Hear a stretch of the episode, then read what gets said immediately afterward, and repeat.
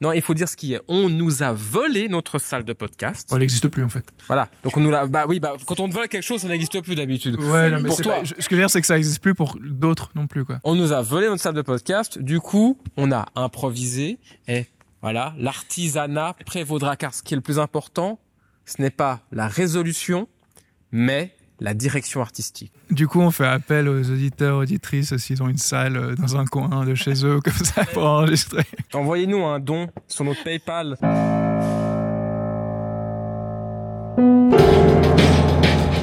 Chers amis cinéphiles, bienvenue dans l'épisode 19 d'Au fil du ciné, le podcast de la revue spécialisée Cinéfeuille. Pour m'accompagner aujourd'hui, Noémie, Anthony et Tobias. Salut à vous, content de vous retrouver, ça faisait longtemps. Mais pareil. Mais salut Ça fait plaisir d'être ici. De mon côté, je m'appelle toujours Marvin et vais tenter autant que faire se peut, et je pense que ça va être difficile cette fois-ci de mener à bien cet épisode.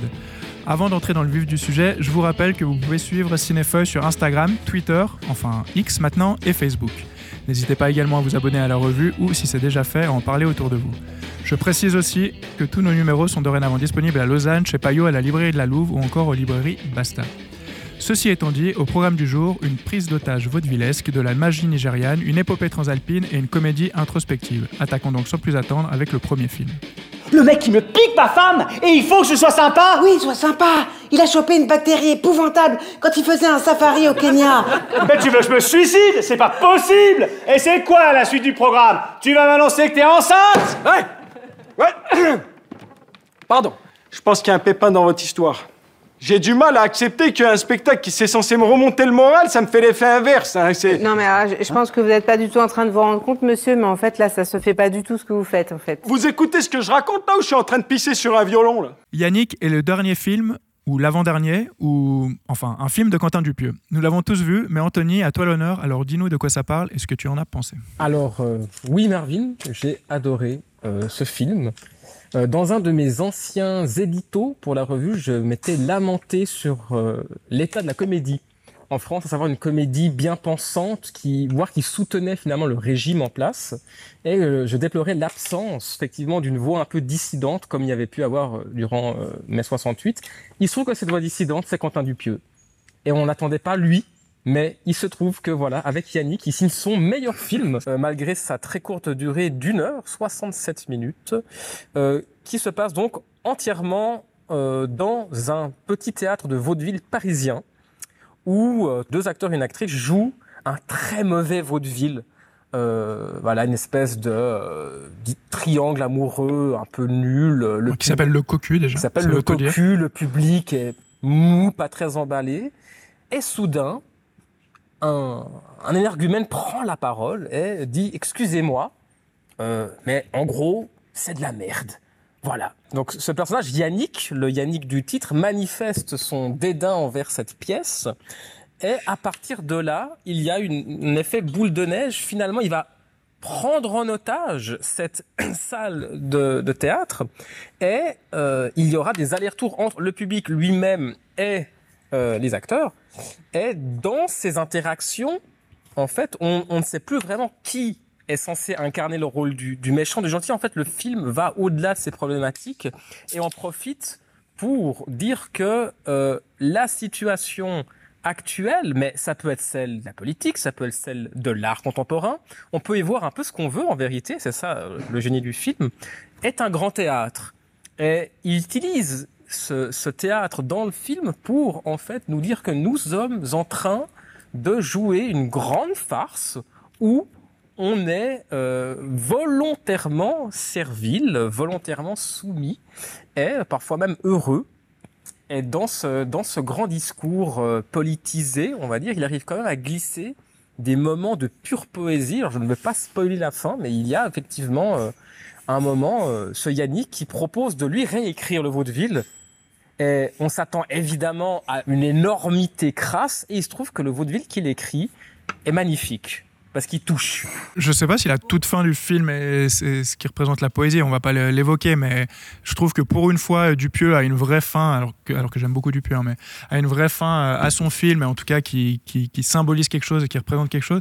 Mais par contre, c'est vrai qu'il y, a- réellement de l'émotion, et en plus, moi qui m'a limite surpris, parce que je m'attendais pas à ce que ça arrive à ce moment-là, et qui, euh, qui, tient plutôt, qui tient plutôt bien la route, et qui crée un vrai tout. euh, à la fin du film. Euh, Noémie, toi, qu'est-ce que t'en as pensé? Alors j'ai passé un très bon moment, j'ai beaucoup rigolé, mais je pense que c'est par rapport, par contraste peut-être aux comédies françaises pénibles qu'on a l'habitude de voir qu'on a peut-être trouvé ça incroyable sur le moment.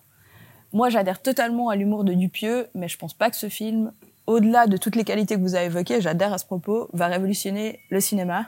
Et par rapport au, au contenu, je pense qu'à la fois Brecht et Buñuel ont fait ça très bien. Oui, mais alors révolutionner le cinéma, euh, si ça on l'attendait, euh, le grand monde, euh, on arrêterait de produire le film. Hein. Oui, mais je pense que, en tout cas, à mon sens, même par rapport aux autres films de Dupieux que j'ai vus, pour moi, ce film est réjouissant, peut-être jubilatoire, mais il n'est pas mémorable. Et puis ça, ça se résume en partie. Il y a un effort de mise en scène, il y a des dialogues qui claquent, ça fonctionne, ça marche. Mais il y a une partie, c'est quand même un huis clos. Pour avoir mangé du huis clos dans le cadre d'un cycle de- du Ciné Club de Lille bon, Genève, paraît. c'est pas le meilleur, très délicieux. Juste un peu de sel et c'est bon. C'est pas le meilleur huis clos que j'ai vu. Voilà. Mais le huis clos, finalement, il, il est presque demandé par la, la mise en scène. C'est-à-dire que il, il a coupé pour faire un film d'une heure. Il s'est concentré plutôt que de s'éparpiller dans plusieurs espaces. Je pense qu'il s'est il s'est concentré finalement en disant mais euh, en une heure, on peut se permettre un huis clos. Mais de toute façon, on a quelqu'un autour de cette table qui n'a vraiment pas aimé le film. Il est à ma droite avec une casquette rouge. Exactement, c'est moi. Tobias Je vais Sarrazin. pas C'est suivre. très bon pour un, un podcast à ta droite avec une casquette rouge. Tout le monde voit maintenant. Non, mais c'est pas que j'ai tant pas aimé que ça, c'est juste que je l'ai trouvé un petit peu finalement banal le film. Et puis Comme un petit casquette. peu, ouais, ouais, voilà, c'est ça, ça taquine, ça lance des pics euh, dès le début de podcast. Non, mais j'ai trouvé le film, euh, et c'est d'ailleurs un, un écueil que je peux trouver des fois dans le cinéma de Dupieux, qui peut être un cinéma un peu euh, fainéant entre guillemets, un peu pantouflard comme ça. Et là, je l'ai retrouvé, je l'ai retrouvé totalement de, enfin, j'ai retrouvé cet écueil euh, dans dans ce film. Alors c'est clair que c'est voulu un peu par le huis clos qui peut un peu restreindre la mise en scène, mais j'ai pas trouvé la mise en scène euh, incroyable. J'ai trouvé un peu ouais plan-plan presque. Euh, et puis Qu'est-ce Bah, qui est plan-plan pour Bon, toi la mise en scène n'est pas Non, le point fort du film. Il y a, y a rien, il y a rien qui est bah c'est du chant est- contre chant, Il n'y a rien d'inattendu, ni sur le fond, ni sur la forme. Oui, mais ça n'empêche pas que le film fonctionne. C'est pas que du découpage, la mise en scène. C'est mettre en scène quelque chose, tu vois. C'est le mettre. lit- En plus, Ah, là, il y a regardons. littéralement une mise en scène, Non, mais- puisqu'on est sur une scène. analysons un peu ce que le film justement met en scène. Et pour moi, il met en scène. Euh, Il y a quand même une opposition de, de enfin, a, le, le film traite d'une opposition de classe justement entre le personnage joué par euh, Raphaël Connard et euh, et les autres. euh, Raphaël Connard. Ouais, pardon, ma langue. Connard et non Non, connard. Connard. Le, le super canard du SAV, donc, le fameux. Non, je, je, n'ai pas envie d'insulter. euh, Non, mais- ce, ce brave Non, Raphaël. mais on laisse ça aux autres. Mais du coup, cette euh, opposition, du coup, ce propos un peu sur euh, cette opposition de classe sociale entre euh, ce personnage joué par Raphaël Connard. exactement, et les autres personnages, les trouvais euh, finalement un petit peu surfaites dans le film. C'est-à-dire que le, le, le personnage, il est dépeint comme un prolo de manière que je trouve un petit peu caricaturale et très appuyée. C'est-à-dire que on va vraiment en fait euh, invoquer sa condition de, de prolétaire à plusieurs reprises dans le film. Ça va vraiment être très très On appuyé. dirait un peu Sarkozy qui parle des d'en bas. Ouais. Il sait pas trop quoi dire, mais c'est juste que c'est pas. Et non content de s'exprimer dans un langage euh, extrêmement euh, comme ça populaire, euh, voire vulgaire, il va aussi dire par exemple qu'il est garde de nuit à Melun. euh, il va expliquer à quel point venir se divertir au théâtre, ben, ça lui prend du temps, c'est une contrainte pour lui. Euh, il va évidemment pourfendre euh, le petit milieu parisien euh, artistique euh, représenté par euh, Pio Marmaille, Blanche Gardin et l'autre acteur qui s'appelle Sébastien Le Chassagne, je crois. Chassagne, ouais. Ouais. Sébastien Chassagne. Sébastien Lachataille, pardon. Et, euh, et j'ai envie de dire, il n'y avait pas besoin de sursignifier à ce point l'opposition de classe. C'est-à-dire que l'opposition de classe, on l'avait, on, on l'avait compris rien qu'avec euh, le, le- le- la façon euh, peut-être de s'exprimer de ce personnage. J'avais pas besoin d'en rajouter. Et je trouve que le film en rajoute énormément finalement. Ouh là là là là. Ouais, ouais, ouais. Attention. Et Qui est le plus classiste entre Dupieux et Tobias Sarrazin, là? Ah ben je, je me demande parce que la représentation Mais c'est pas, un- pour moi, c'est un problème de ce qu'il y a dans le film. C'est pas un problème de filtre de celui qui regarde. hein. je trouve quand même la représentation euh, de euh, ce personnage très euh, caricatural et on pourra justifier en disant ouais mais il y a, il y, a, il y a une espèce de second degré, il y a, une, il y a une, une espèce de conscience de la part de, de Dupieux de euh, ce qu'il fait, du personnage qui qu'il écrit.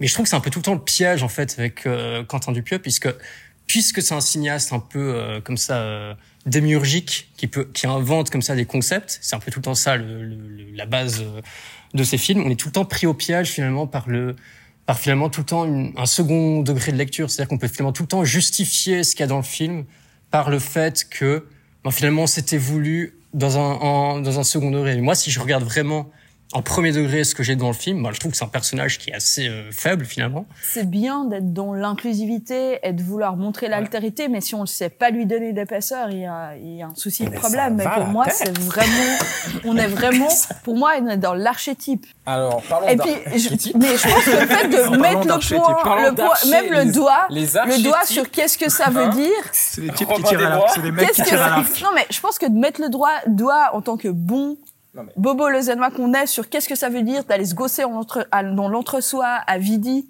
ou dans les cinémas indépendants, je pense que c'est une bonne idée. Mais après, il y a des failles et de porter au nu ce film alors qu'il a été fait avec des bouts de ficelle, je pense qu'effectivement c'est un bon film qui fonctionne, mais il faut pas en faire toute une Je histoire. précise que j'aime beaucoup Quentin Dupieux. Là, j'avais vraiment plein de bonnes intentions ce et j'ai vraiment toutes. été déçu. Bon, en l'occurrence, en l'occurrence, c'est vrai que déjà, il a été fait, enfin, alors, avec des bouts de ficelle, il y a eu beaucoup de répétitions, mais c'est un film qu'il a sorti de son chapeau, euh, tourné en six jours et tout ça. Après, pour Ah, revenir totalement. sur la- le personnage donc de ce fameux Yannick interprété par euh, par Raphaël Quenard, euh, le côté caricatural ou archétypal, euh, comme tu le dis, euh, Noémie, je pense qu'il est volontaire de la même façon que la pièce qui est en train de se jouer sur scène, elle est archi caricaturale. Mais où je trouve que ça devient intéressant, c'est le moment où tout ça en fait s'entremêle un peu, même avec le public au final, parce qu'on voit les différentes réactions du public, on voit ceux qui, bah, qui se barrent tout simplement, ceux qui prennent parti pour, euh, pour euh, entre guillemets, la, prise d'otage de, Yannick et d'autres qui prennent parti pour, euh, pour les, acteurs actrices qui sont, qui sont sur scène. Et je trouve que sur une base très archétypale, ensuite, il arrive à mêler quand même des choses. Euh, c'est pas un spoil énorme, mais le moment où il y a le retournement de situation, puisque cette prise d'otage se fait quand même avec une arme et que l'arme tombe entre les mains de, de quelqu'un d'autre, euh, il y a aussi de nouvelles choses qui, qui transparaissent, jusqu'à cette émotion qu'on a évoquée. Et puis finalement, jusqu'à cette fin où, enfin pour moi, en fait, la, symbolique de, de cette fin, c'est de se dire, en fait, euh, Bobo lausannois ou parisien qui va avoir du théâtre ou qui, est gardien de nuit ou qui fait du... Enfin, il y a un peu ce côté de... en fait, on se fait quand même tous euh, enculer d'une manière ou d'une autre, euh, euh, d'une certaine façon, quoi. Merci Marvin et je rebondis là-dessus parce qu'il faut savoir que euh, dans nos pages c'est donc euh, ni l'un aucun de nous qui a écrit, hein, c'est Noé et je trouve que j'avais eu une discussion avec lui justement parce qu'il était embêté par cette histoire de classe. Il m'avait fait part de ça euh, par message. On avait eu une discussion. Alors vous en foutez peut-être hein, les gens qui nous écoutent, mais euh, on a eu une Je discussion assez un- inté- Fameux lutte, lutte des crasses. lutte des crasses. Euh, c'est que moi, j'ai- oui, j'ai ouvert mon WhatsApp. Est-ce que ça enregistre toujours? Oui, oui. Quoi? T'enregistres sur ton téléphone? Exact. Quoi? C'est dégueulasse. Eh non, mais non, genre, mais non, j'ai WhatsApp sur ma montre, connecté, vous voyez. Euh, Startup Nation, parce que non, bref. Et donc, en fait, Brigitte sort de ce non, mais corps. en fait, ce que ce que j'expliquais, c'est que pour moi, alors c'est pas du deuxième degré du tout. C'est que, euh, en fait, c'est aussi vous, de votre part, en fait, un jugement très classiste de croire que ce Yannick est archétype. vous voyez Non, mais Parce ça marche pas. Pour moi, c'est un problème de plausibilité des de- Il dialogues. est totalement plausible. Et c'est attention. Et il faut vraiment pas, je pense, y voir une euh, une forme de métaphore continue, parce que au final. Euh, ce Yannick, il dit à un moment qu'il accepte, enfin, il accepte de bouffer du vomi comme un chien galeux, et il est content. Donc il y a aussi une critique de la part de Dupieux de la population. C'est jamais blanc et noir dans ce film, parce qu'il y a vraiment ce, ce- cette interaction entre euh, le haut et le bas, même littéralement, puisqu'il y a un haut et il y a un bas. hein. Dans le film, il y a la scène très élevée par rapport au public, puis il y a le bas euh, de la fosse. Et je pense que c'est d'autant plus justifié que si vous avez regardé le générique jusqu'au bout, qui est extrêmement long, il y a les gens de la cantine, il y a les assureurs, il y a les petites mains qui normalement sont complètement oubliés des génériques de films. Donc je pense pas qu'il y a du deuxième degré. Je pense que Quentin Dupieux vraiment euh, nous parle Oui. en fait d'une véritable situation avec des gens qui existent. Et un autre truc, c'est que il y a toute cette partie où effectivement il y a un renversement et où euh, bon il se fait braquer, mais après coup il fait quand même jouer la pièce. Et il y, a une, y a une attente négative de la part du spectateur, comme de la part de ces sales bobos français qui jouent sur scène, euh, en mode ah bah ça va être forcément mauvais. Mais c'est pas mauvais ce qu'il écrit parce que les gens aiment. Et un autre truc, c'est que euh, c'est pas non plus juste, on n'est pas attendri parce que c'est un peu bien de la part de quelqu'un qui est pas bien. C'est qu'en plus, il y a véritablement euh, l'utilisation d'un trope courant euh, intéressant à savoir, c'est la belle au bois dormant en fait qui nous fait euh, réveiller un mort semble qui dort dans un coma par un baiser, sauf qu'il intervertit en plus la question de genre, donc il y a un véritable jeu intéressant là-dessus. C'est pas du tout juste une euh, une bête, euh, une bête farce, etc. Donc c'est quand même assez profond.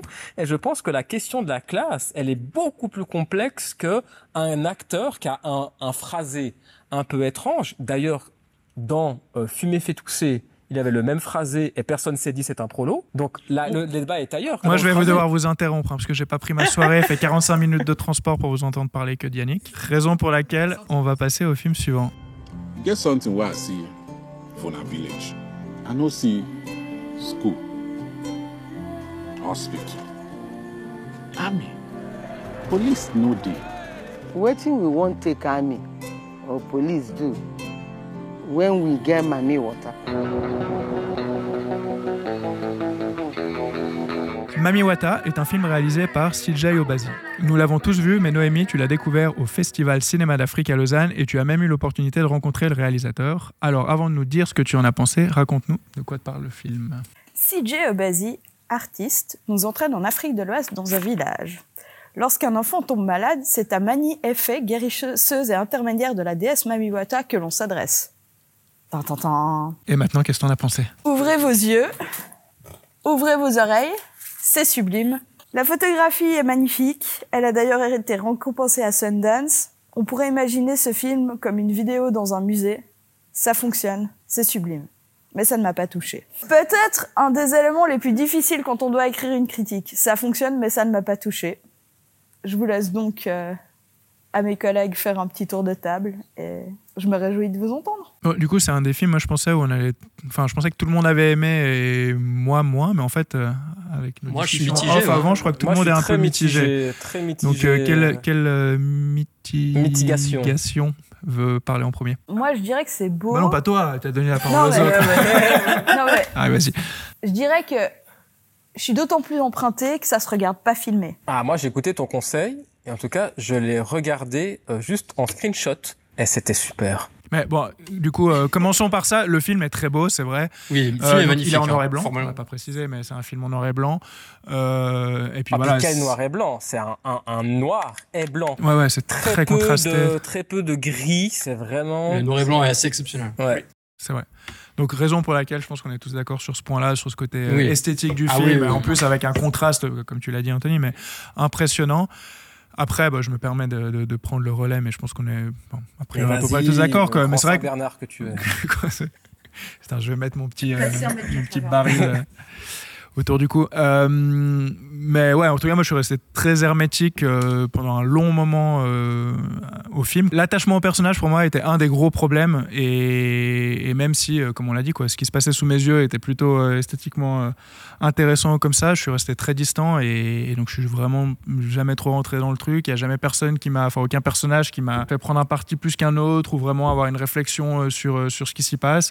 Et puis, je trouve même, bon, on parlait un petit peu de côté caricatural, je trouve que, alors sans connaître euh, le Nigeria, les traditions, ou euh, vu que c'est un film euh, nigérian, je sais plus si on l'a dit, mais, euh, mais j'ai, euh, ouais, voilà, j'ai- pas trouvé ça transcendant et ça m'a pas, ça m'a pas emporté au-delà de cette facette euh, euh, purement visuelle. Moi, j'ose croire que si justement on était beaucoup plus baigné dans cette culture nigériane, ça nous aurait plus touché.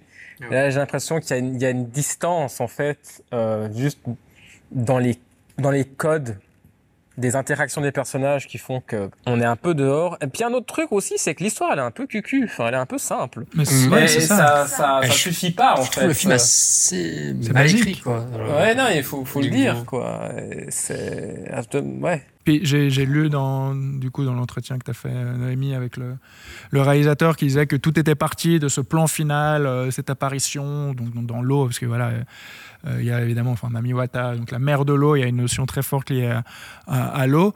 Et ayant lu euh, l'entretien avant, euh, sans avoir encore vu le film, je m'attendais énormément à ça. Et même ça, et même là encore pour rejoindre peut-être encore cet aspect visuel, vu qu'on peut peut-être se que- qu'à ça, même ça, moi j'ai été un peu, un peu déçu. Quoi. Je trouvais que, alors, nouveau, hein, tout le film est, est esthétiquement euh, très très beau, mais, mais ce final-là, qui est en plus un peu ce point de départ, et, on parlait du scénario, et j'ai aussi euh, lu qui disait qu'il avait mis beaucoup de temps à l'écrire, qu'il y a eu beaucoup de versions, qu'il a été aidé comme ça, donc peut-être que voilà, au final, trop de- d'avis divergents, trop de choses qui ont fait que ça, que ça a fait un peu quelque chose de, de moins, voilà, de moins, très moins dense, clair, ou de, ouais, Ouais, je sais c'est pas. ça. Moi, j'ai trouvé ça très diffus et au final, je me disais, c'est intéressant comme expérience d'avoir regardé le film et il y a tellement d'ellipses et c'est un truc tellement un peu, on dirait que c'est un pitch archétypal, un peu genre des infos pour une impro.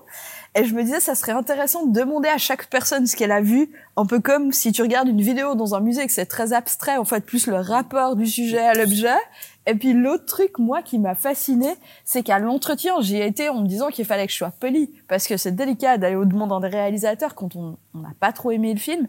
Et quand il m'a dit, mais euh, je viens d'une grande fratrie et j'ai perdu mes deux sœurs aînées, et je me suis dit, genre un des, un peu des, des trucs qui m'a poussé à me lancer de ce projet, qu'il fallait qu'il y ait des représentations. Il n'y a pas de représentation visuelle de mes sœurs qui sont parties.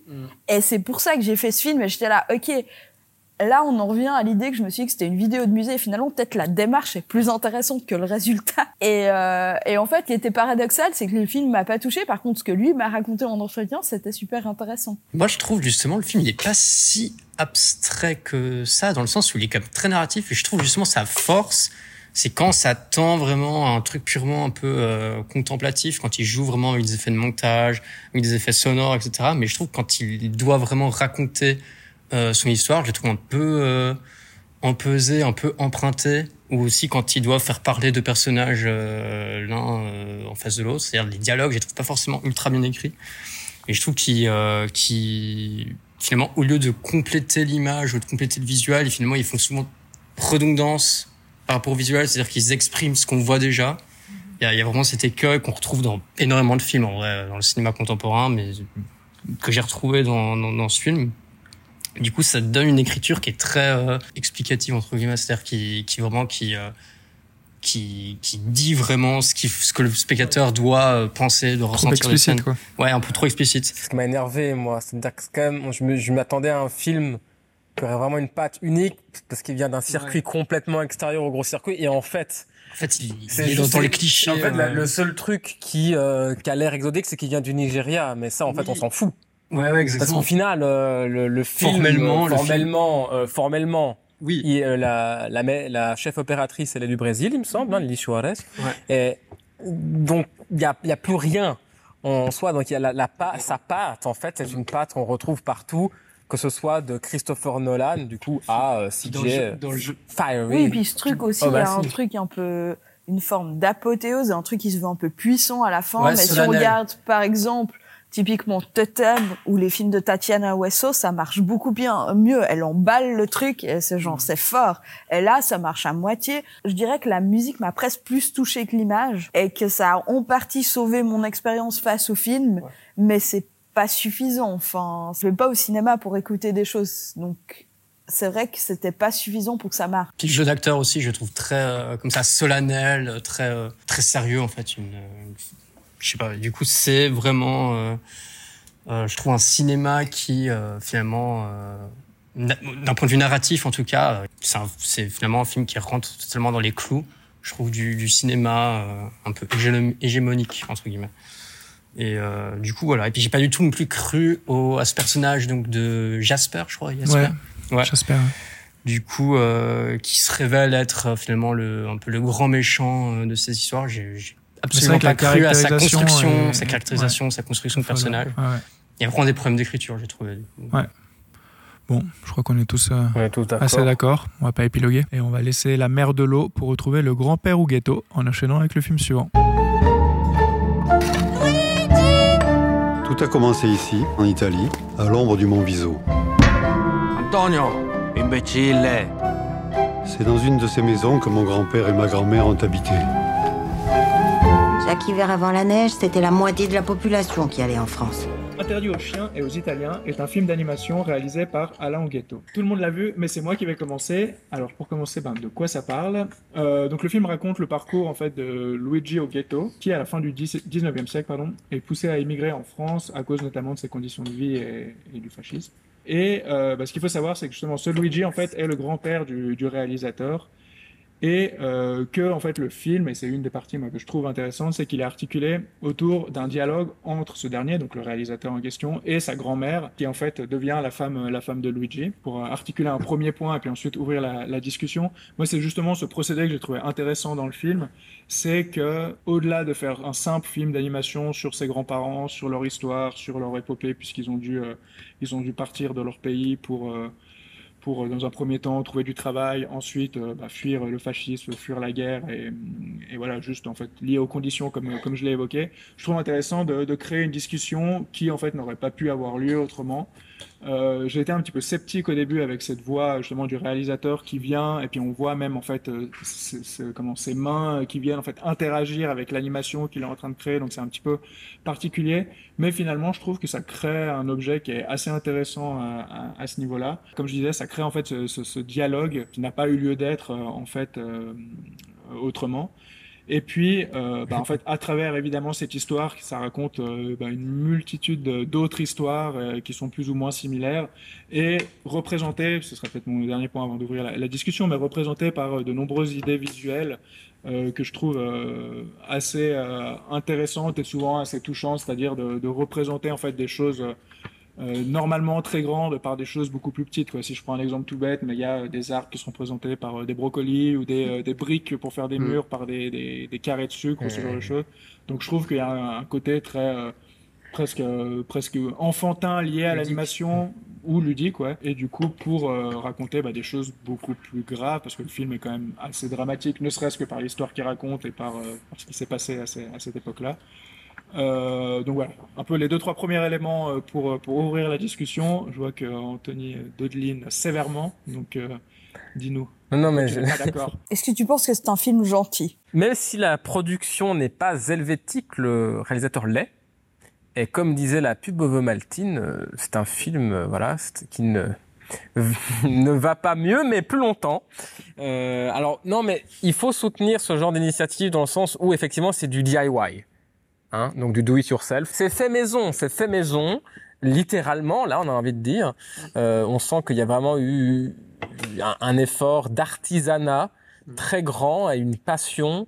Et je trouve que juste pour ça, le film arrive à captiver l'attention par l'émerveillement que ça peut procurer dans dans visuellement qu'est-ce qui va advenir dans la scène suivante? L'autre point intéressant, euh, c'est que c'est un documentaire animé qui est un genre extrêmement rare, même s'il y en a. L'image manquante de Ritipan est un grand exemple, mais du coup c'est quand même assez génial. rare d'avoir ce format-là dans l'animation et euh, comme souvent c'est le cas dans les documentaires animés, euh, et c'est le cas dans l'image manquante, mais pas que, euh, on, on, on, a recours à l'animation pour montrer ce qui n'a pas pu être en fait enregistré, visible euh, ou montré à une époque. Donc on, on comble l'image manquante avec une image créée de toutes pièces.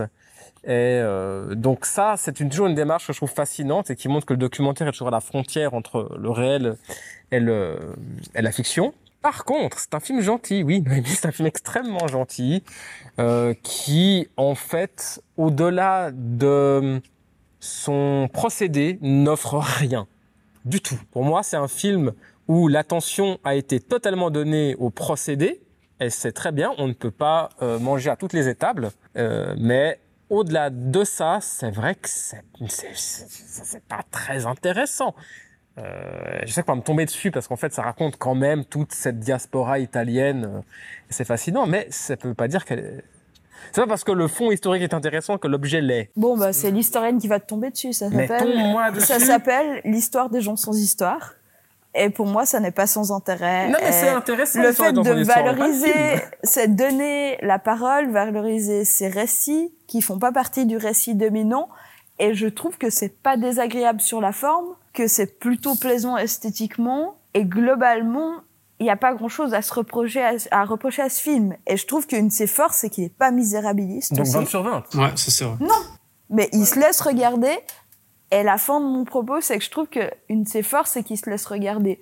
Autant, en tout cas, moi, j'ai passé un très bon moment, tout autant que pour Yannick. Et je pense que par rapport au stop motion, c'est pas forcément le travail qui me paraît le plus intéressant. Je sais pas si on a dit ça d'ailleurs, que c'était en stop motion. Oui, c'était un film en stop motion. Bah, ouais. typiquement, le travail que. Barrast fait, et puis par exemple, ma vie de courgette, je trouve qu'en termes d'esthétique, ça me parle le plus.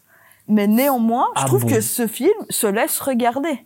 Et il dure une heure, il fait, il fait ce qu'il dit, et moi, je trouve ça très bien. Alors pour le coup, je trouve ce film infiniment meilleur que Ma vie de courgette. Infiniment meilleur. Un vie de courgette, c'est franchement, c'est c'est bon pour une ratatouille, mais pas pour un film quoi. Bon, on peut parler de l'écriture du film, mais dans ce cas, faut aussi peut-être se questionner sur l'adaptation. Et puis, qu'est-ce qu'on raconte et comment on le dit, et puis comment ce qu'on fait pour pouvoir le montrer à un public de moins de 16 ans, vu comme c'est pas feng shui ce qui est raconté. Parce qu'au final, ce qui est raconté aussi dans Interdit aux chiens aux Italiens, c'est pas joli joli. Et à partir du moment où il y a l'explication du panneau, oui, c'est interdit aux chiens et aux Italiens, by the way, finalement, le film, il se laisse regarder et il est pas dans un truc genre oh c'est si terrible. Et Oui, puis c'est pas non plus pas recevable. Et ça je trouve que c'est bien. Enfin en tout cas moi ça me plaît. Et puis je trouve que c'est au début moi je pensais que ça allait parler plus du travail des saisonniers. Et au final on était plus dans ce parcours de, de travailleurs itinérants en France après les chantiers de travaux publics etc et c'est vraiment des récits qui sont assez peu, que ce soit dans la sphère historique ou dans les, dans les médias, c'est des voix et des récits qu'on entend assez peu. Après, la question, c'est est-ce que ça en fait un bon film ou pas? Ça, on peut y répondre, mais ça a le mérite d'exister. Ça c'est sûr. C'est quand même euh, autobiographique, enfin c'est sur du coup euh, sa famille, sa, sa famille, etc.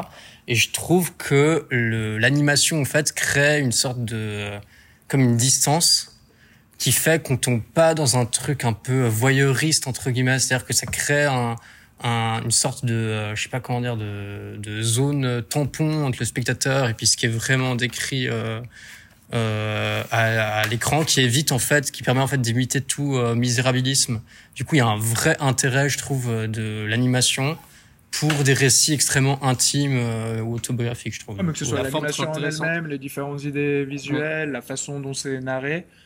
Justement, moi je trouve qu'il n'y a pas ce côté euh, euh, misérabiliste Totalement, ou, totalement. euh, ou, euh, mélodramatique ou. euh, Alors ça, il y a pas, c'est Il n'y a sûr. pas, mais tout en racontant, euh, comme on le disait, parce qu'en fait, moi je me suis posé la question pendant un petit moment du film, dire mais en fait, ok, il me raconte son histoire, mais est-ce que voilà, pourquoi elle m'intéresserait plus qu'une autre ou quoi? Et en fait, bah, je trouve que indéniablement, on se dit mais c'est c'est pas la seule histoire qui est plus ou moins similaire avec des, des, des- Mm. avec des évidemment des, des- des différences, mais je veux dire dans ça, raconte une, histoire avec un, grand H quoi euh, aussi. À nouveau, il dure euh, une heure et quelques quoi, enfin un tout petit peu plus d'une heure. Euh, je trouve qu'il sait aussi s'arrêter à un moment presque inattendu, mais que du coup que je trouve très intéressant. Enfin, il y a Ouais non, à nouveau c'est pas c'est pas le chef-d'œuvre de l'année, mais, mais je trouve que c'est un film qui peut-être qui est pas qui est pas hyper novateur sur ce qu'il raconte ou quoi. C'est pas non plus une histoire nouvelle ou un truc qu'on découvre comme ça, mais en attendant, ça, ça vaut le coup quand même, je trouve, d'être vu. Et puis Bah, c'est un document historique. Et ce qui fait que c'est pas un chef-d'œuvre, c'est que contrairement à des ch- ce que je considère par exemple être un chef-d'œuvre de document historique artistique, c'est Maus de Art Spiegelman, où là et on met en abîme son propre procédé d'enregistrer une mémoire et quel est son rapport à cette mémoire. Et c'est c'est- pour moi c'est ce qui manquait un peu dans ce film qui est effectivement très album de famille, Mhm. très premier degré, Euh, mais euh, honnêtement euh, c'est un film à regarder parce qu'il est super, il est beau et puis il est agréable à voir. Comme, comme tu disais, c'est un film où on passe un bon moment quand même devant. C'est ça, la question c'est un peu document ou documentaire. Par exemple, bah, typiquement une question qu'on peut poser, c'est quand on vient de s'envoyer 6 heures de la bataille du Chili, donc de Guzman qui s'est taillé après le coup d'état de 73 à Cuba avec ses rushs à l'Icaïque. Est-ce que c'est un document ou un documentaire? Bah Là, on est un peu face à ça. Puis aussi, quelle est la distance son objet, parce qu'on est quand même dans une démarche en, en partie d'histoire orale. Ça serait pas forcément acceptable dans un travail de recherche, mais est-ce- qu'est-ce que ça dit? Est-ce que ça nous intéresse dans un film? Euh, on va à notre tour traverser les montagnes pour revenir en France et aborder le film suivant. Chantez quelque chose, ça sera plus naturel. Chantez. Voilà, c'est comme ça qu'on fait des films. Ça vous plaît pas? On arrête le tournage. Excusez-moi, euh, je vais fumer une cigarette. Il est parti avec le film. Il a jamais fumé. Plan B, on va finir le montage chez la tante de Marc. Ça va aller. Tu t'en sors bien. Le livre des solutions n'est pas la nouvelle édition du manuel des castors juniors, mais bel et bien le dernier film de Michel Gondry. Le réalisateur de La science des rêves et L'écume des jours propose une comédie douce amère que seul Tobias et moi avons vue. Alors Tobias, c'est toi qui vas commencer, donc dis-nous d'abord de quoi ça parle. Ouais, du coup, le huitième film donc de ce cinéaste fameux, donc qui est Michel Gondry, film qui était présenté au récent euh, festival euh, de Cannes à la quinzaine des cinéastes et qui va suivre euh, la trajectoire de Marc Becker, du coup joué par euh, Pierre Ninet, réalisateur et qui va se trouver en conflit avec ses producteurs. Donc ça, c'est vraiment comme ça que démarre euh, le film. Du coup, le film suit ce réalisateur qui part euh, dans les Seven avec euh, son équipe, son assistante et sa monteuse, incarnée respectivement par euh, Frankie Wallach et euh, Blanche Gardin, pour trouver une forme euh, d'inspiration, de créativité pour euh, finir son film euh, en fait euh, là-bas. Et euh, moi, du coup, j'ai pas trouvé ça euh, fou honnêtement. Le film, en fait, là, du coup, c'est vraiment le principe de la mise en abîme. Il, ra- il raconte un tournage, on voit un cinéaste dans ses œuvres. Et du, le premier réflexe euh, du critique, c'est, ce serait de voir une forme d'identification entre le cinéaste Michel Gondry et le cinéaste du euh, Marc euh. Mais c'est ça qui est intéressant dans le film.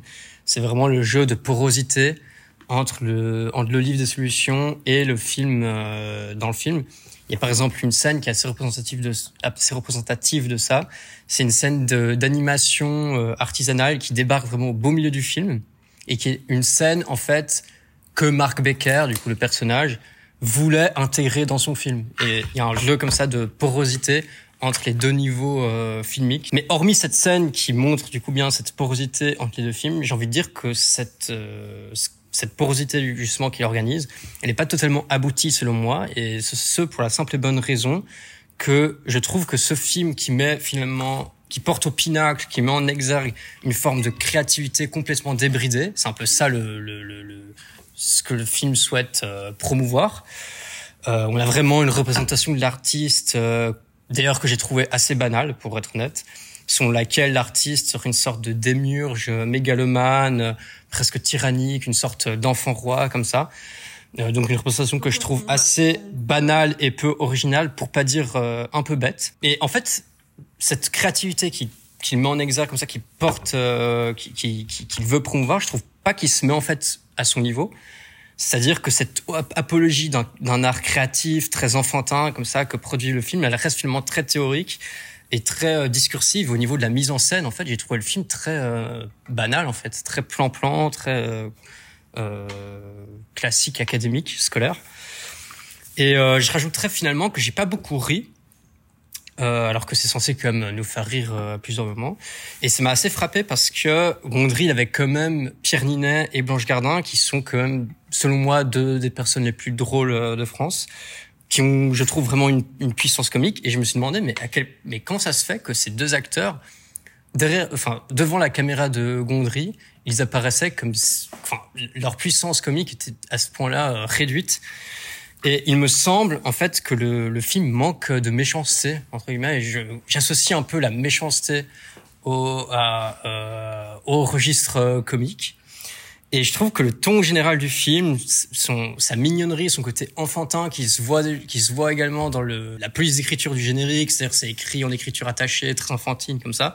Ben, ça fait que ces deux acteurs passent un peu en mode, ils sont un peu enniaisés, ils passent un peu en mode niais. Je trouve qu'il y a un côté un peu euh, presque sentimental, euh, niais, je trouve, qui réduit complètement le, euh, le, le potentiel comique du film. Bon, t'as dit beaucoup de choses. Je vais, enfin, vais pas te reprendre surtout, mais sur le, côté comique, parce que c'est vrai que c'est clairement vendu comme une comédie, bon, parce que Blanche Gardin, parce que euh, Pierre Ninet. Pour commencer sur ce point-là, moi, le film m'a quand même fait rire, euh, bah, parce que je suis assez d'accord aussi avec toi que Pierre Ninet et Blanche Gardin, qu'on a retrouvé aussi dans Yannick, je trouve que les deux sont en effet de très bons interprètes. Et euh, là, bon, Pierre Ninet a clairement le, le clairement le, le, le, premier rôle et puis c'est lui qui, qui, qui, tient ce côté euh, comique enfin il y a des, vraiment des scènes où il, il demande à un orchestre de, de, de en gros de jouer ce qu'il fait avec voilà donc ça c'est vraiment la, je trouve la meilleure le, scène du film le, le, camiontage qui semblerait-il en plus est une vraie idée de Gondry donc c'est à dire ah ouais. qu'il crée un camion qui est en fait une, euh, une console de montage. Bienvenue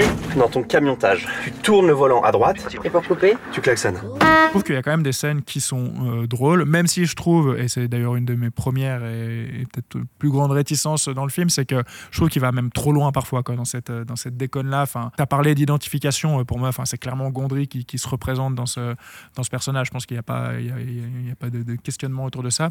Euh, je trouve que ça va quand même parfois un peu trop loin au point de se dire, mais en fait, c'est ouais, c'est presque too much, en fait, ça veut presque trop représenter, ce côté excentrique. Donc voilà, il y a ce côté comique euh, je, qui, moi, a quand même fonctionné sur moi à plusieurs instants.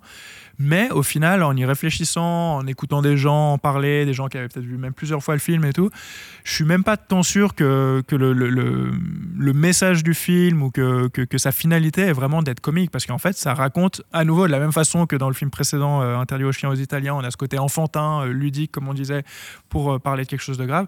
Là, ça parle quand même d'un artiste archi torturé. Son film précédent, on l'a dit, c'est L'écume des jours. Et, euh, C'était pas spécialement drôle. Ni réussi. ni réussi, mais surtout qu'il y a eu une post-production très très compliquée, un montage très compliqué, et il y a des éléments de, euh, le- du, du livre des solutions qui fait clairement référence à ça, où euh, Ninet dit, moi je veux monter du, mon film, de, il dit, donc, parce que Blanche Gardin est donc sa monteuse, euh, je veux monter le film de la fin jusqu'au début, et puis c'est comme ça, enfin il y a un côté, comme tu disais, démiurgique, mais même euh, voilà, totalitaire, quoi, et en fait, bah, il y a ce côté euh, artiste excentrique, ok, euh, génie, ok, employons les termes qu'on veut, mais surtout, en fait...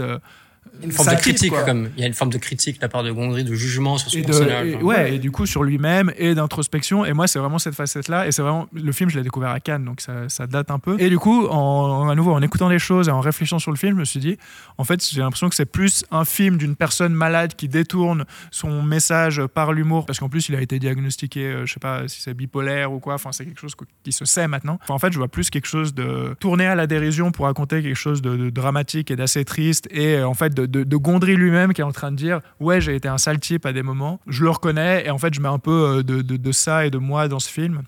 Et cet aspect-là du film, en fait, c'est celui qui, qui, qui m'intéresse le, le plus, avec quand même cette facette un peu décalée qui n'est pas déplaisante. Quoi. Après, le, le spectateur, je trouve qu'il reste comme tout le temps. euh, enfin, bien sûr, il y a comme des éléments critiques, mais je trouve que le personnage est comme tout le temps dépeint comme une sorte de ouais de génie quoi, quelqu'un qui a tout le temps des idées, quelqu'un qui a tout le temps des euh, qui sort tout le temps des trucs de, de, de son chapeau comme ça un peu. Ouais, mais de là à dire que c'est un génie, parce qu'il se fait quand même bien remettre à sa place par euh, le personnage de Blanche Gardin, et de- donc sa monteuse, où d'ailleurs, je crois que c'est même dans le trailer, où il lui dit si ça a jamais été fait, c'est peut-être pour une bonne raison. Alors, c'est c'est un peu une punchline comme ça. Et puis, même en tant que spectateur, ce personnage-là, je trouve que qu'il est quand même assez antipathique à certains. Enfin, ou en tout cas, il est tellement. Puis d'ailleurs, au bout d'un moment, tout le monde le lâche, en fait. Tu lui- tout le monde lui dit mais tu nous fais chier. Non, bien sûr, il y a comme une Donc, génie peut-être, mais critique. connard euh, pour sûr Oui, parfois, oui. quoi. Connard, Connard. dire. Connard. Ah, Yannick super. Gondry. Oh non, on revient. Et c'est ainsi que se termine. Mais à part ça, moi, ça me fait pas mal penser à Be Kind Rewind, où il y a aussi un discours assez euh, Oui, au second plus- degré sur le cinéma. Oui, oui. Et où on passe un bon Il moment. était mieux. Enfin, il était. Ouais, mais c'est pas non plus un film mémorable pour C'est pas moi. C'est pas Spotless Mind ou La science des rêves qui m'intéresse pas mal. Je veux dire, La science des rêves, moi je trouve que c'est un film qui se tient bien et, euh, et c'est vrai que de vous entendre, ça a pas l'air d'être le film le plus, le plus incroyable de Gondry. Pourtant, moi, c'est comme Wes Anderson, a priori, c'est un univers auquel, si on me dit va voir un film de X, j'y vais. Mais là, Va voir un vous film de parler, ça me fait pas penser. Un, voilà. un film de. Va au X, moderne, un ça va être le- pas 3X. Va être le, f- va au moderne, les dialogues c'est important. Il y a quand même, enfin, du coup, cette volonté de faire des films à histoire. Et c'est ra- c'est là où ça marche moins bien d'habitude, à part Eternal Sunshine qui réussit. Je pense qu'il faut se souvenir de Gondry pour ce film-là, personnellement, qui est vraiment un excellent film. Mais sinon, L'écume des jours, par exemple, on sent que il a vraiment voulu raconter une histoire et ça fait foirer le film euh, parce qu'il y arrive plus. Mais parce que oui, si on mais aussi la question de, comme ça, oui, il y a aussi la question de comment on adapte les images de Vuan. et on les adapte pas. Et ça, c'est un mur. Oui, et la Et- sens des rêves, je le trouve un peu léger aussi par rapport à. C'est visuellement un très beau film, mais l'histoire, je trouve un peu légère. Est-ce qu'on évoque la présence de Sting quand même dans euh, le livre des solutions Est-ce que c'est un anglais à New York? C'est ça. Est-ce que c'est parce que. C'est il un a- alien. Est-ce que parce que son précédent film. Mais il a pas fait ce truc avec l'abeille, la guêpe, là? La belle et la bête, c'est autre chose. Non, non, il a fait. Il a fait. tu l'as fait bugger. Bugger, c'est un insecte. Non, mais c'est la guêpe. la verte. D'où Sting? Ah oui, Green Hornet, il a fait. Green oui. Hornet, il a fait Oui, bah oui, tout de ça pour ça. Et du coup, je pense que Sting est un hommage à ce film. Ah, oh là là, Bah ça va oui, loin. Et sur ça, On va passer, on va passer à la mise en abîme pour arrêter de s'écouter parler. Non, avant, avant, avant la mise en abîme, faut pas, ne spoil pas la fin Mais du podcast.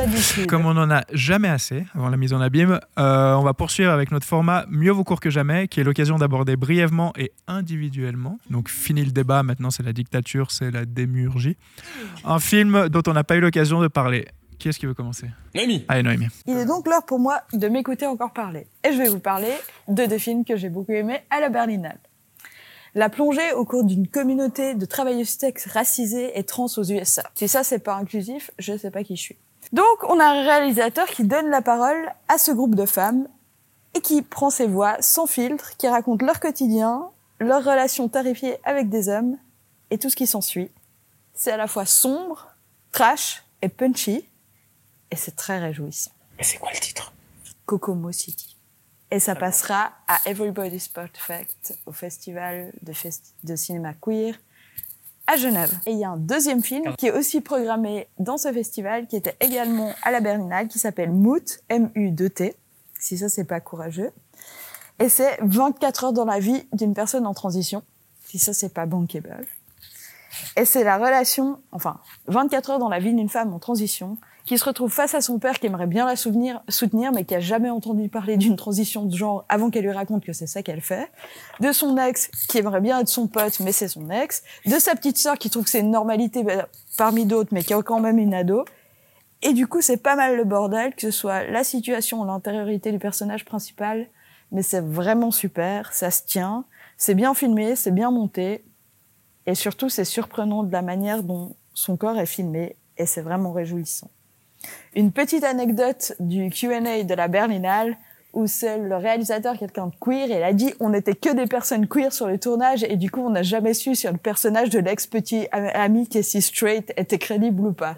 Moi, j'ai trouvé ça drôle. Tobias, tu veux poursuivre? Moi, j'ai pas pu ne pas prendre, enfin ne pas choisir du coup le procès Goldman que j'ai vu récemment en vision presse et qui va passer euh, demain où on enregistre à la Cinémathèque. Mais ouais, du coup, le procès Goldman que j'ai vraiment beaucoup beaucoup aimé et vous retrouverez, je fais un peu mon auto-pub, vous retrouverez du coup l'article que j'ai écrit du coup dans le prochain numéro de, de. Juste dire pourquoi j'aimais, je trouve que euh, j'ai, enfin les, les- notamment l'écriture et les dialogues, je trouve que c'est vraiment des modèles de dialogue euh, au cinéma. Enfin, je trouve le film vraiment extrêmement bien écrit. Bon, en même temps, c'est tiré d'une histoire vraie et puis il a, il a repris euh, comme pas mal le, le procès réel. Du coup, c'est le procès de euh, Pierre Goldman. Enfin, j'invite le, le- le- les auditeurs à les, renseigner sur cette affaire. C'est une affaire assez passionnante. Et Pierre Goldman, c'était aussi un, un militant d'extrême gauche, révolutionnaire. Le film est très, euh, j'ai envie de dire, dense politiquement. Il aborde énormément de thématiques et de problématiques politiques euh, en même temps, de front, sans jamais nous perdre. Et du coup, je trouve le film vraiment euh, assez euh, virtuose, assez impressionnant. donc le procès Goldman de Cédric Kahn dont on avait parlé dans le dernier podcast. Et je vais enchaîner pendant que Anthony euh, reprend ses, esprits. je vais donc enchaîner. Moi, j'ai découvert récemment au cinéma Tony en famille de Nathan Ambrozzini qui est un jeune réalisateur euh, qui, c'est donc son deuxième film, euh, deuxième film pardon, Tony en famille. Et en fait, j'y allais euh, en ayant entendu quelques critiques plutôt positives, mais sans, sans conviction euh, particulière. Et en fait, été surpris en bien, comme on dit.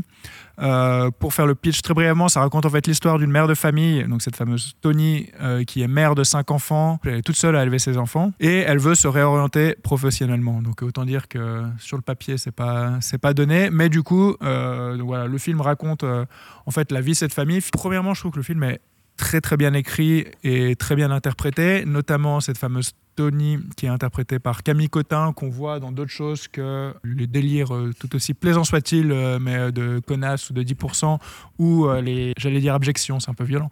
Non mais les choses qu'elle a pu faire aux États-Unis chez Ridley Scott ou autre. Et là pour le coup je trouve que c'est un vrai rôle qu'elle arrive à, tenir de bout en bout et puis vraiment je la trouve assez incroyable et qui plus est donc elle a cinq enfants et je trouve que l'écueil dans lequel pourrait tomber le film, c'est de caractériser un peu faiblement euh, chacun des enfants ou euh, voilà, d'avoir euh, des personnages un peu à la va-vite. et je trouve que c'est pas du tout le cas. Et donc ça tombe vraiment, euh, ça tient vraiment le coup euh, là-dessus aussi. Et puis enfin, quand je, une des raisons pour lesquelles j'ai pas couru voir ce film, c'est que j'avais peur un peu de ce côté euh, mélodramatique qu'on pourrait imaginer euh, dans un certain cinéma français ou quoi, et que je n'ai pas retrouvé du tout ici. Donc voilà, film que je conseille vivement et Donc qui est encore en salle. lire la critique élogieuse dans le numéro 906. Ok, bon à savoir. Je, je la lirai alors avec grand plaisir. Anthony, vu que tu as envie de parler. Oh, pardon, hein Allez, mieux vaut court que jamais. Allez, allez, alors, Court. mieux vaut court que jamais. Alors moi, je vais vraiment faire court. Euh, euh, à savoir que ce n'est pas un film, c'est une série japonaise de 1998, euh, Serial Experiments Lane, 13 épisodes de 20 minutes extrêmement denses qui euh, raconte l'histoire d'une jeune adolescente euh, qui souffre de troubles de la personnalité dissociative euh, dans un Tokyo qui souffre aussi d'un trouble de, euh, dissociatif puisque c'est le moment où la société évolue vers euh, l'internet, vers la cybernétique. Et euh, les, deux créateurs ont voulu euh, montrer effectivement mettre en abîme cette transition vers la connectivité vers la connexion intégrale des êtres humains à travers justement cette figure de Lane, euh, qui est donc euh, la personne, le prota- la protagoniste de la série, euh, qui traverse beaucoup de phases de transition. Euh, c'est une série euh, donc très brève qui euh, fait, je dirais, la jonction entre, pour ceux qui connaissent, Néon Genesis Evangelion et Paranoia Agent. Et euh, je vous terminerai la pub de cette série en disant que le créateur principal avait déclaré avoir fait cette série pour emmerder l'Amérique. Voilà, c'est ces mots. Voilà, il voulait contrer l'impérialisme culturel américain. Et ça rime avec quoi? Amérique avec Yannick. Amérique, Yannick. Le système. Voilà, Yannick le système. Bon, maintenant qu'on a bien niqué le système, on, va, on va terminer comme à notre habitude par des suggestions. Et étant donné qu'on a abordé plusieurs œuvres autoréflexives, je vous ai demandé cette fois d'évoquer un film qui use de la mise en abîme. Anthony, tu t'enchaînes On reprend dans le sens inverse Conte de cinéma de Hong Sang-soo, euh, dont le dernier film va sortir prochainement, distribué par la Cinémathèque. Mais il fait conte de cinéma, euh, il y a 20 ans de cela, euh, qui, sans trop spoiler, puisque justement, euh, il y a un plot twist assez monumental à un moment dans le film, nous donne une leçon de cinéma en faisant, je pense, l'une des propositions les plus audacieuses dans l'histoire du cinéma de comment, exactement, comment on fait un film dans un film. Et je ne vais pas en dire plus, mais je pense que d'un point de vue de l'audace, c'est à ce jour le dernier en date. Avoir été le plus audacieux pour faire un film dans le film. Euh, bah moi, dans cette thématique, j'avais envie de parler, encore une fois, de One Cut of the Dead, qui a été adapté récemment en version française, mais ça sert à rien de l'évoquer. Mais donc la version originale de Shinichiro Ueda. Mais comme j'en ai déjà parlé, bah, je me suis dit, allez, tournons-nous vers les grands classiques. Et pour moi, le film qui évoque le plus euh, la, mise en, la abîme, et vu qu'on a quand même pas mal parlé de comédie lors de ce podcast, c'est quand même La Cité de la Peur. Euh, parce que voilà, je trouve que le côté méta, euh, puis toute la comédie délirante autour de ça fonctionne très bien. Pas besoin de, de dire de quoi ça parle ou de- de- d'en dire plus. Si vous l'avez jamais vu, voyez-le. Et si vous l'avez déjà vu, revoyez-le. À qui le tour? À toi, Tobias, je crois. Alors moi, euh, par rapport à la mise en abîme, au début j'étais parti sur Mulholland Drive de David Lynch. J'ai trouvé que c'était quand même un petit peu trop. euh, Enfin, je voulais un truc. euh, C'est un un peu plus, abîme euh, trop profond. Ouais. Non. je voulais un truc entre guillemets un peu plus original parce que je pense que Mulholland Ouais, Drive. c'est bien original, parce que Cité de la Peur, c'était. Désolé. Mais du coup, euh, je suis parti sur Les frissons de l'angoisse de Dario Argento, qui est un film, en fait, enfin moi je, suis assez, enfin j'aime beaucoup euh, le cinéma euh, d'Argento, et qui est un film du coup qui reprend, en fait, qui est une espèce de réactualisation du film Blow Up de Michelangelo Antonioni, qui parle en fait d'un photographe qui euh, va prendre des photos dans un parc et il se rend compte en, dé- les développements en fait qu'il a capté euh, un meurtre et il y aura une enquête, une enquête sur le statut euh, comme ça de de, de l'image et la question que pose le film d'Antonioni et le film euh, d'Argento, qui, qui reprend un peu ce même euh, concept, c'est euh, est-ce que l'image photographique et l'image cinématographique peut capter le vrai, peut capter le réel, la vérité? C'est un peu une question euh, un peu la question de base euh, du, du cinéma, on peut dire. Et bon, voilà, je trouve que le film est vraiment, euh, bah, tout d'abord, visuellement très très beau. Vous voyez que finalement, je parle de deux films. Et le film d'Anthony et le film d'Argento sont deux films euh, formellement euh, que je trouve très très beaux et qui posent des questions euh, philosophiques. Voilà, je suis peut-être un peu pompeux, mais philosophiques très Pompette, intéressantes. Voilà, pompette aussi. très intéressantes. Voilà. Allez, Noémie. Alors moi, je vais ça, enchaîner euh, et me déchaîner sur le dernier Moretti, dont on a dit que c'était euh, un film pathétique d'un cinéaste du passé. Moi, j'ai tant ri de ce cinéaste qui se trouve en délicatesse avec le système actuel, qui ne rentre plus dans les canevas des plateformes de visionnement en ligne. Et on lui dit, mais il manque ce fameux moment what the fuck avec l'accent italien et ça, ça n'a pas de prix. Ce portrait euh, au vitriol d'une industrie en, en décomposition est absolument euh, sympathique. L'aspect musical est complètement désuet du film où il se retrouve à danser sur des trucs du genre du jeu d'assin. J'ai passé un excellent moment et il y a vraiment toute une réflexion de ce- c'est quoi faire un film et aussi comment est-ce qu'on répond à une forme de demande de la part de certains acteurs du milieu du cinéma et moi j'ai trouvé ça très très drôle et autant certains films, notamment Le Caïman, qui sont très premier degré, cette espèce de thriller politique, ça ne m'a pas parlé, mais là j'ai j'ai vraiment passé un bon moment et, et ça m'a amusé cette, cette parodie. cette- D'un côté, je comprends le fait qu'il y ait des gens que c'est un réalisateur qui disent que c'est un réalisateur qui n'a plus rien à prouver, mais d'un autre côté, il y a aussi un côté complètement. euh, je vais juste faire un film pour m'amuser et en général, quand on s'amuse en faisant le film, le spectateur en face ne s'ennuie pas complètement. Je crois qu'on peut dire que c'est ainsi que se termine ce 19e épisode de Fil du Ciné. Merci à toutes et à tous de nous avoir écoutés. Merci à vous autour de cette table d'y avoir participé. Merci à toi. Merci à toi, Marvin. Merci à Marvin qui désordonne ce podcast bravo, et qui le monte. à- Bon courage à moi pour le monter, je pense, cet épisode. Ah oui. Euh, on se retrouve très vite pour un nouvel épisode. Et d'ici là, n'oubliez pas que le cinéma, c'est parfois mieux que la vie. Ciao.